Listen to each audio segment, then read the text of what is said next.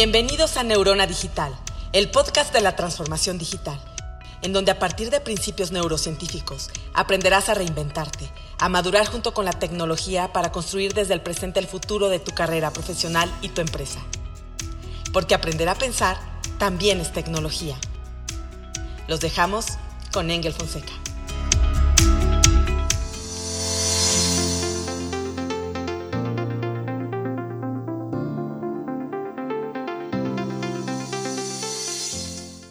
Hola, ¿qué tal, Thinkers? Bienvenidos a este nuevo episodio de Neurona Digital.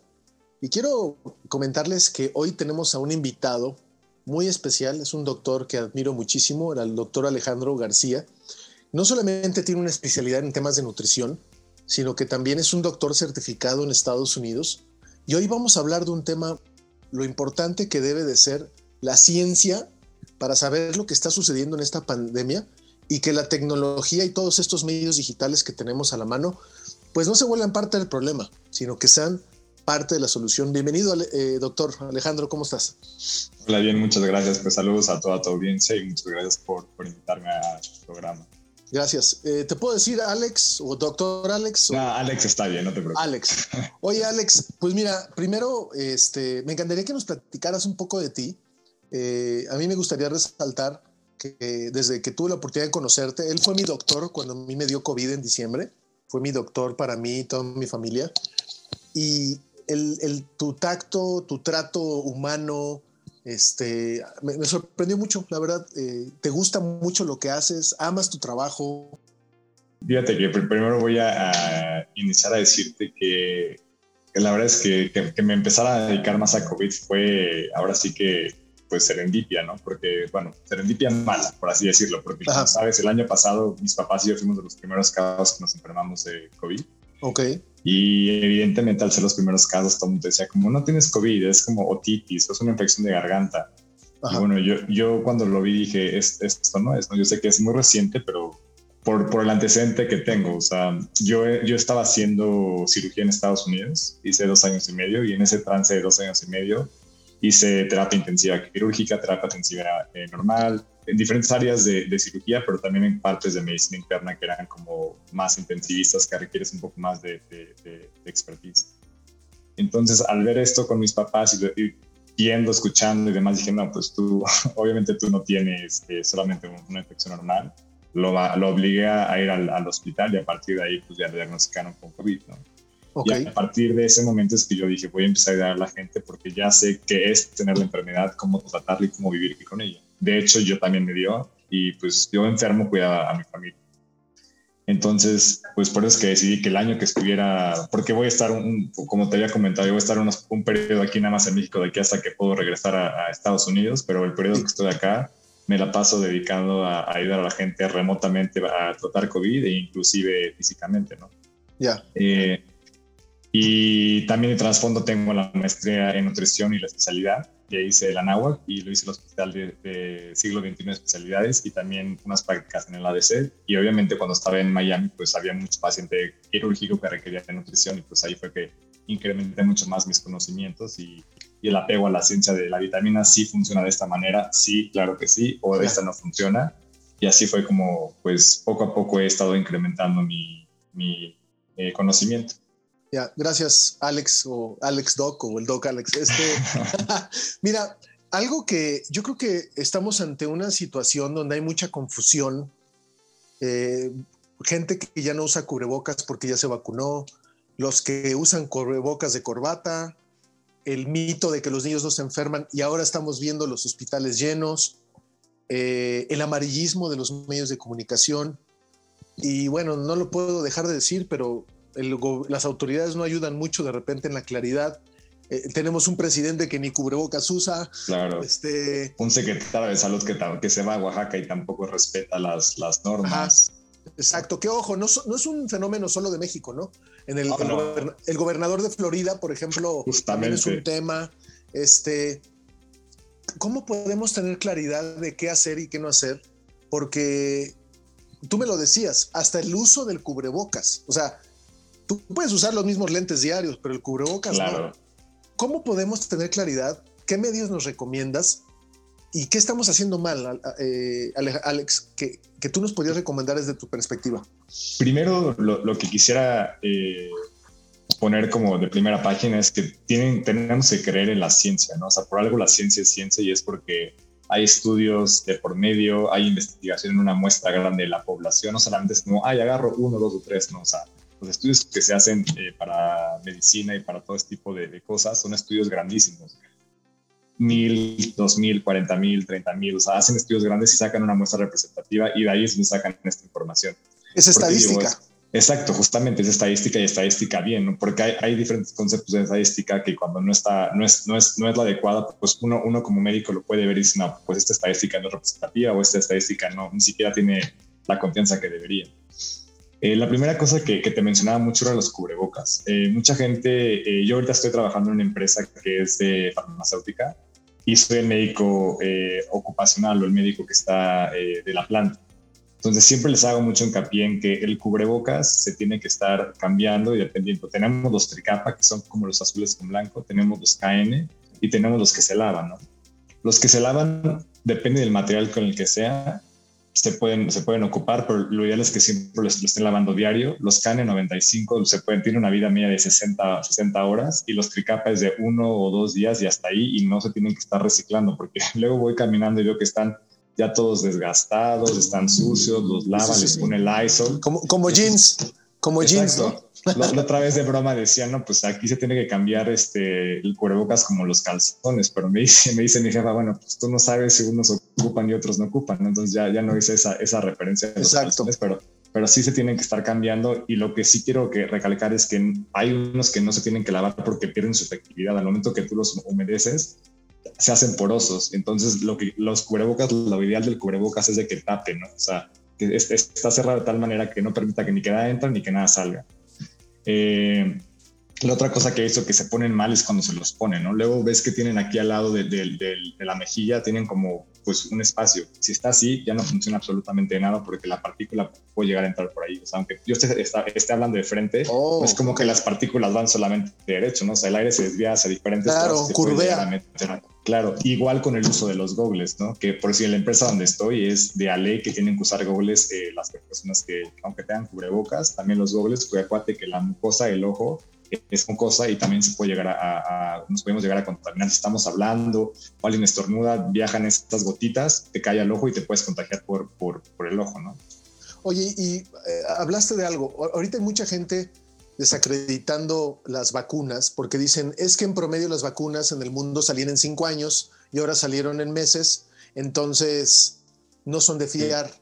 ¿Qué pasa ahí? No, pues obviamente las vacunas requieren, o sea, decimos que un promedio de un año más porque se tienen que hacer estudios. Primero se tienen que probar que la vacuna sea segura, se hace en, pacientes eh, sanos, luego se hace en, pacientes enfermos y antes de eso tiene que hacer en, en otro tipo de, incluso animales para ver que todo está saliendo bien.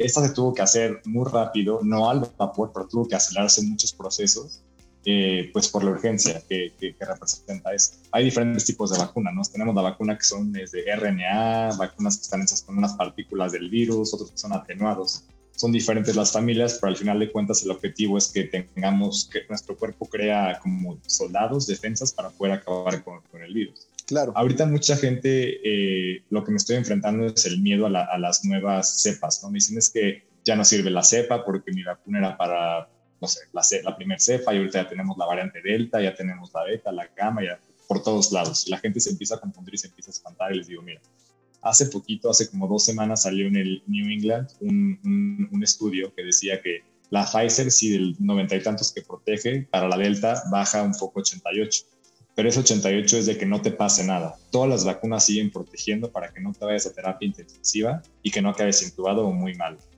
Simplemente te va a dar una gripita.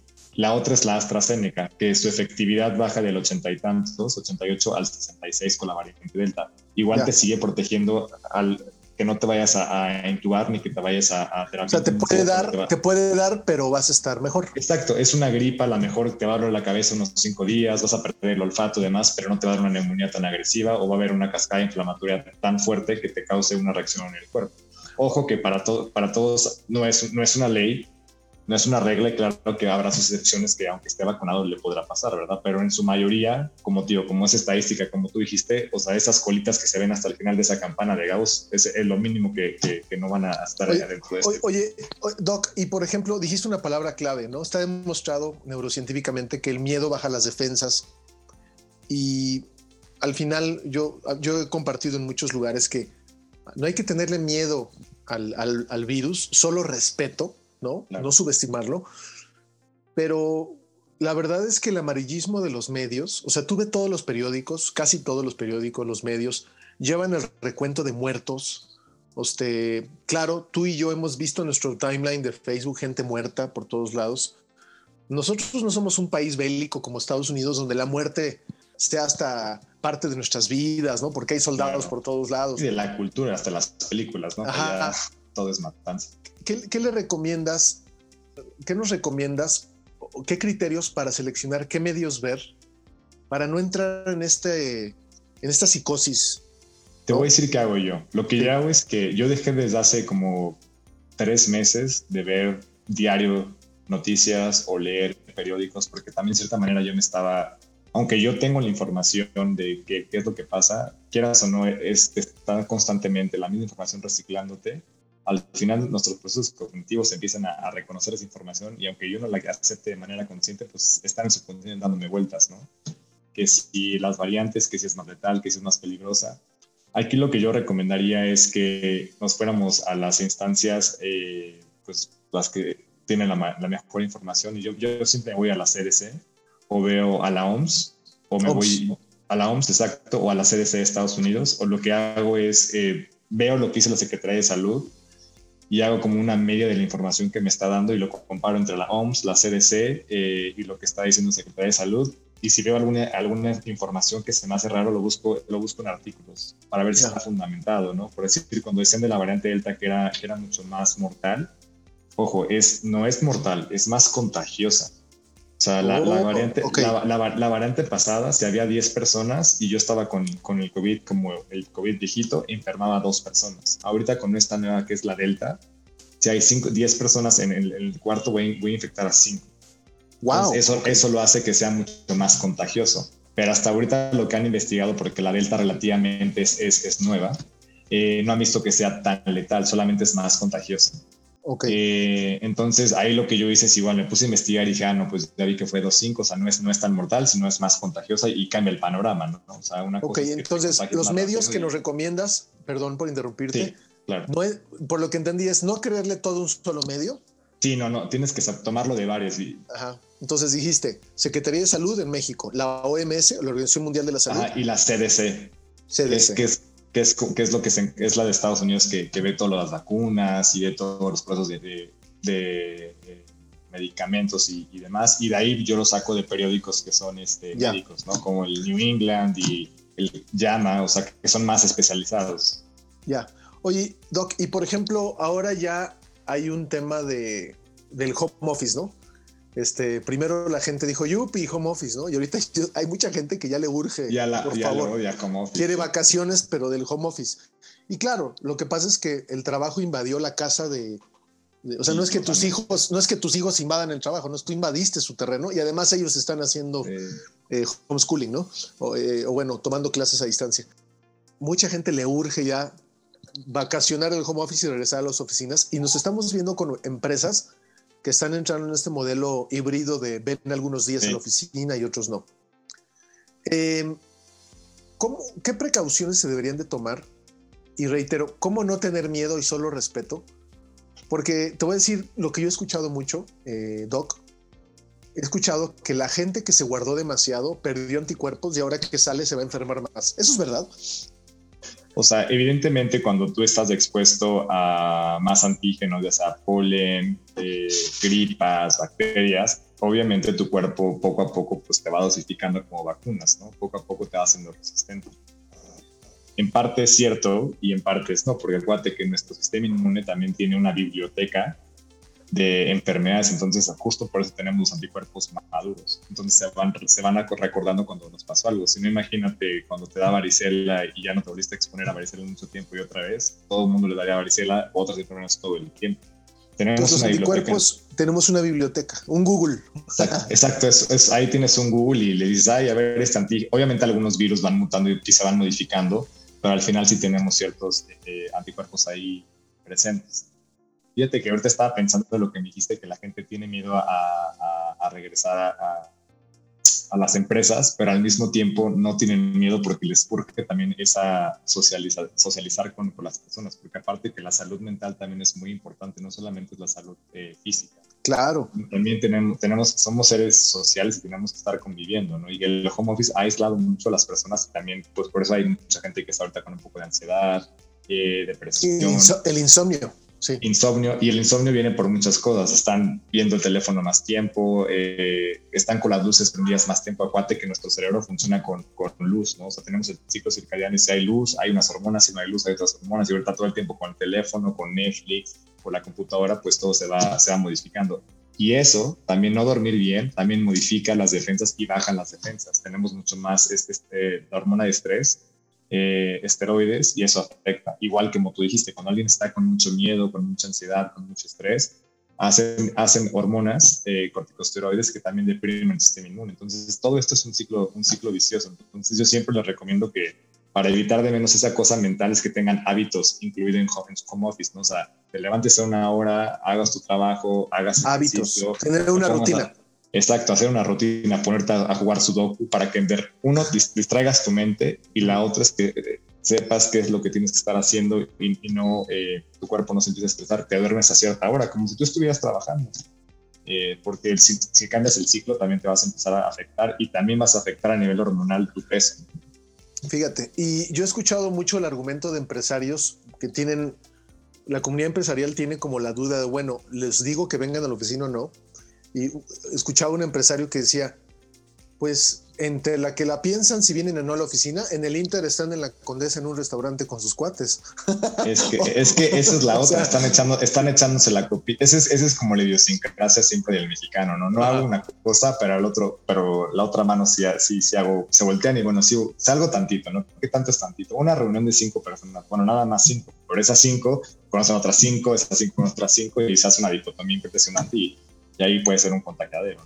Fíjate que lo que se está haciendo en algunas empresas, que aparte el diario oficial de la federación hace dos semanas dijo que todas las personas que ya tuvieran la, vacuna, la segunda dosis de la vacuna, y ya han pasado dos semanas, ya no se considera personal vulnerable, porque en, teoría ya tienen las defensas. Eh, después de dos semanas, Exacto, después de la segunda vacuna, dos semanas es cuando ya tienes como el mayor rango de protección de las vacunas y es, es lo más seguro regresar. Eso salió en la Gaceta Oficial y puedes regresar. Claro que yo pondría sus excepciones, ¿no? Como a lo mejor pacientes que están tomando medicamentos eh, para inmunosuprimirse, como artritis reumatoide o demás. serían casos muy específicos, pero ahí en fuera, hipertensos controlados, diabéticos controlados y todos vacunados, no hay, no hay, no hay problema. Evidentemente tienen que seguir lo de Susana de distancia, usar un cubrebocas adecuado, estarlo cambiando, el lavado de manos constante, usar gogles. Y otra cosa que me he dado cuenta ahora que estoy en la empresa que es bien importante es que si van a ir a comer a, las cafeterías o lugares donde están las empresas, tiene que haber su distancia, limpian, limpian, comen y callados, o sea, sin estar hablando, porque si estás comiendo y estás hablando con el otro, aunque está a la distancia, tú puedes llegar a salpicar partículas y ya. Claro. Y ahí compartes todo. Exacto, es lo que les digo. O sea, va a sonar feo que les llegue esto, pero literalmente comen calladitos en su cuadrito, limpian su cuadrito antes y después, no dicen ninguna palabra y se regresan a trabajar. Yo sé que no está padre, pero bueno, pueden platicar después que tengan el cubrebocas puesto, ¿no? Y de hecho, ayer tuve, tuve un caso en la empresa que fui a hablar con ellos porque están conviviendo unas 10 personas en un lugar cerrado, sin ventilación, todos con cubrebocas, todos, la mayoría traen los, los gogles y una salió positivo, ¿no?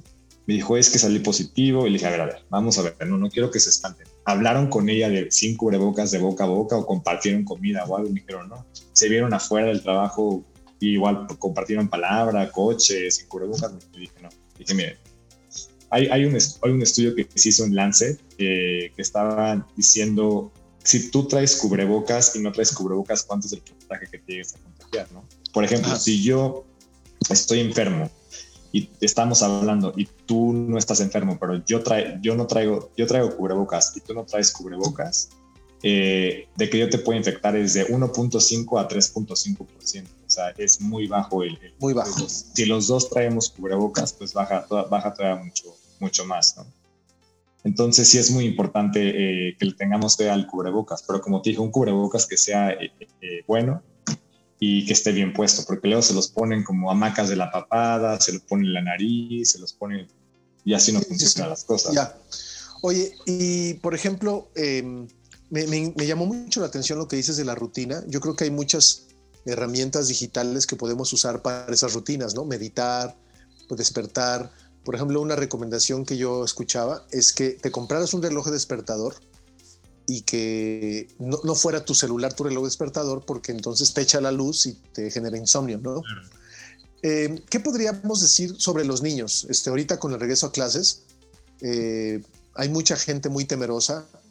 lo que yo he leído es que ahora los adultos podemos contagiar a los niños. Y por ejemplo, mis niños, pues estuvieron conmigo cuando me dio COVID, me imagino que desarrollaron anticuerpos, pero ¿qué deberíamos de hacer o a qué deberíamos de esperarnos?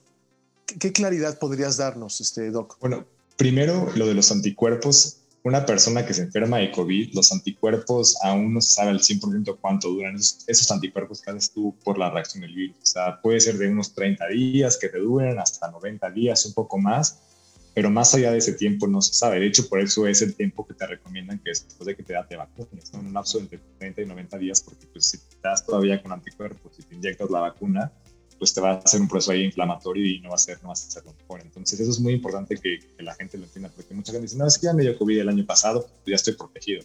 Ojo, no, ¿eh? O sea, estás protegido por ciertos, ciertas semanas, ciertos meses, pero no es la misma protección que si tuvieras con una vacuna. Es una protección diferente. Okay. A los niños es curioso porque ya empezaron a, a, ver estudios y de hecho hace poquito recibí, estaba leyendo uno de que ya hay casos de niños con, digo, siempre ha habido, ¿no? Casos de COVID con niños, pero ahora ya están siendo más frecuentes. Y estos casos de niños es, es un poco eh, alarmante porque algunos llegan a, a, tener un proceso inflamatorio tan severo que en palabras coloquiales se les inflaman todos los órganos. Entonces eso es, eso es muy, muy peligroso. Y por el otro lado, la CDC, como tú sabes, y la OMS no han aprobado vacunas para los niños todavía, justamente por la agresividad que tiene en el sistema inmune. Eh, de hecho, eh, quiero hablar rápidamente sobre la AstraZeneca, que la han este, literal satanizado mucho, que por los coágulos y demás. Realmente, si te vas de nuevo a la estadística, el porcentaje es mínimo, es como 0.001. Te dan más coágulos si eres una persona fumadora, si ocupas anticonceptivos hormonales o si viajas en un avión por más de eh, cinco o seis horas. ¿no? Es como el miedo a los tiburones, mueren más personas por cocos en la cabeza. Exacto, que, que, que, mordidos por tiburones, ¿no? Atacados por tiburones. Oiga, Doc, y, sobre el tema, hablabas del tema de la ciencia en un inicio. La ciencia es, nos gusta o no, no tenemos que estar de acuerdo. Este, y creo que de repente tú bien sabes, en una familia cuando alguien se enferma, todos son doctores, ¿no? Claro. Eh, ¿qué, ¿Qué, recomendaciones nos puedes dar para detectar cuando la información que estamos leyendo es científica, no una opinión? Ok, su primero eh, va a estar fundamentado con una bibliografía y vas a ver que va, a tener, o sea, un artículo bien hecho va a tener como 15 o 20 consultas, ¿no? no solo va a ser como dos o tres, va a tener muchísimas y vas a ver que es actualizado desde el 2020, 2021, máximo no no de 1955 o demás, vas a ver que está en, varias plataformas y vas a reconocer ciertas revistas que son de renombre, ¿no? Está Llama, está el Servier, está el New England, por mencionar algunas, y, lo, puedes, lo puedes hacer de, de, esa manera. Yo, yo como lo hago, de hecho aquí tengo varios, varios artículos del Servier y, y, lo, que, lo que ves es, aparte los artículos son, son como muy diferentes, ¿sabes? O sea, están como muy, tienen un, un esquema bien hecho, viene el título y acá te dice los autores, te dice el título y las bibliografías son, son infinitas, o sea, son mínimo unas 15, 20 porque no solo citan a una cosa, sino que van a un estudio, ven a otro estudio, lo comparan, y van de otros países, entonces eso es lo que más se ve el impacto que la información es verídica, cuando tienen muchas referencias cruzadas, por así decirlo, y cuando está y también que estén citados, ¿no? Porque si es bueno el artículo y lo citan otros artículos, quiere decir que es muy relevante la información. Ya, no, y es que sabes que tú bien sabes que ahora con toda esta digitalización, hoy la gente lee el encabezado de la noticia y ya habla de la noticia como si hubiera leído el artículo. Exacto, sin saberlo. Y mucha gente, como tú dices, la mayoría ah, eh, somos muy amarillistas aquí o, somos muy tendenciosos y luego el título no tiene nada que ver con, lo que está ahí, ¿no? Solamente es una pequeña foto de lo que está ahí y no es todo el, contexto. Exacto. Y, y sabes otra cosa, perdón, rápido, para los gente que da su opinión como en Instagram o youtubers o demás, hay unos que sí son muy buenos y para que la manera que yo les diría que vean que si es de fiar es primero que vean que son médicos porque ves que ya te sale en Instagram como médico de tal hospital o médico reciente, no sé qué, que vean de dónde son médicos, eh, cuánto tiempo llevan siendo médicos y que investiguen, o sea, si están acreditados tanto en Estados Unidos como en México y, la mayoría cuando son buenos te van a dar la noticia y abajo en su historia van a decir sacado de este link, pero el link es un artículo, bueno, le picas el link y no es como un, blog o, o sea, es un artículo, una revista que está bien establecida. Entonces, no solamente es cuidarnos del COVID, es cuidarnos del virus del miedo y del, virus de la ignorancia, ¿correcto? Y de la mala información. Y de la mala información. Buenísimo. Y otra cosa que nosotros tenemos que hacer es aprender a ser analíticos, que es algo que, creo que nos falta a muchos, ¿no? Porque nada más como tú dices, sabemos la primera noticia, esa es, esa es la noticia, y luego viene otra, no, esa es la otra noticia, ¿no? es que, claro, o te apantallas con el conteo de los muertos, ¿no? O semáforos, ¿no? Y, y, tú bien lo sabes, o sea, Curiosamente, cuando fue época electoral, bajaron los semáforos, ¿no? Este, entonces. Sí, quitaron todo. No, no, sí. Y aparte, cuando, cuando sabes de estadística, cuando estaba leyendo esto de la Gaceta y vi que los semáforos los modificaron, cambiaron ciertas cosas de estadística que tú cuando tú con los números puedes moverlos. si eres muy bueno y sabes manipular los números, sabes cómo moverlos y sabes cómo, cómo, cómo mover, ¿no? A lo mejor en vez de media ocupas promedio, o ocupas moda, o ocupas rango, tasa ya vas modificando las cosas. Claro. Ahorita es más, ahorita, perdón, ahorita ya es más difícil que sea un semáforo rojo por cómo cambiaron los porcentajes y la nueva, la nueva escala, ¿no? Ah, ya. Pero bueno, al final hay que seguir eh, cuidándonos, no importa si estás amarillo, naranja o rojo, porque tú no sabes en qué descuido tienes al lado una persona que tiene COVID o estás enfrente de ti, está alguien que acaba de estornudar y a lo mejor estuvo en contacto con alguien. Entonces, lo mejor es siempre estar, como yo digo, de mal pensado, pensando que todo el mundo tiene COVID obviamente sin tener miedo, pero sí con tus precauciones, ¿no? O sea, claro. yo sí, yo sí salgo a, salgo a restaurantes y nada más que me doy cuenta que, esté totalmente, o sea, que sí estén respetando realmente como un lugar así, un lugar no. Yo llego al lugar, pido mi comida, ya que está mi comida, ya me quito el cubrebocas, lo guardo bien. O sea, porque luego mucha gente lo agarra así, lo doble, pues ya lo contaminó, ¿no? Se lo ponen en el codo. Se lo pone el codo, se lo pone en la oreja. No, yo, yo, yo agarro un Kleenex, lo agarro, o sea, tengo mi cubrebocas, agarro un Kleenex, lo doblo, lo meto en mi bolsa y luego lo vuelvo a sacar y con la parte que está dentro pues no, se toca, ¿no? Sigue estando limpio para que no se vaya a contaminar y me lo vuelvo a poner. Me pongo mis manos y, el alcoholito. Ok. Y, sí. Muchas gracias. Pues se nos acabó, gracias, hábitos, construir hábitos. Se nos acabó el tiempo. Eh, ¿En dónde, si alguna empresa, algún empresario eh, quisiera, por ejemplo, conocer de tus servicios o tus consejos, ¿dónde te pueden eh, contactar? Es, es alejandro.nutrición.funcional arroba Ok, muchísimas gracias Doc y bueno, gracias a todos los que nos van a escuchar en Spotify, en Google, en Apple, en, en Anchor y demás. Y bueno, si les gustó este podcast, los invitamos a que lo puedan escuchar. Muchísimas gracias Doc, muchas gracias Jorge en cabina y en postproducción. Y bueno, esto fue Neurona Digital.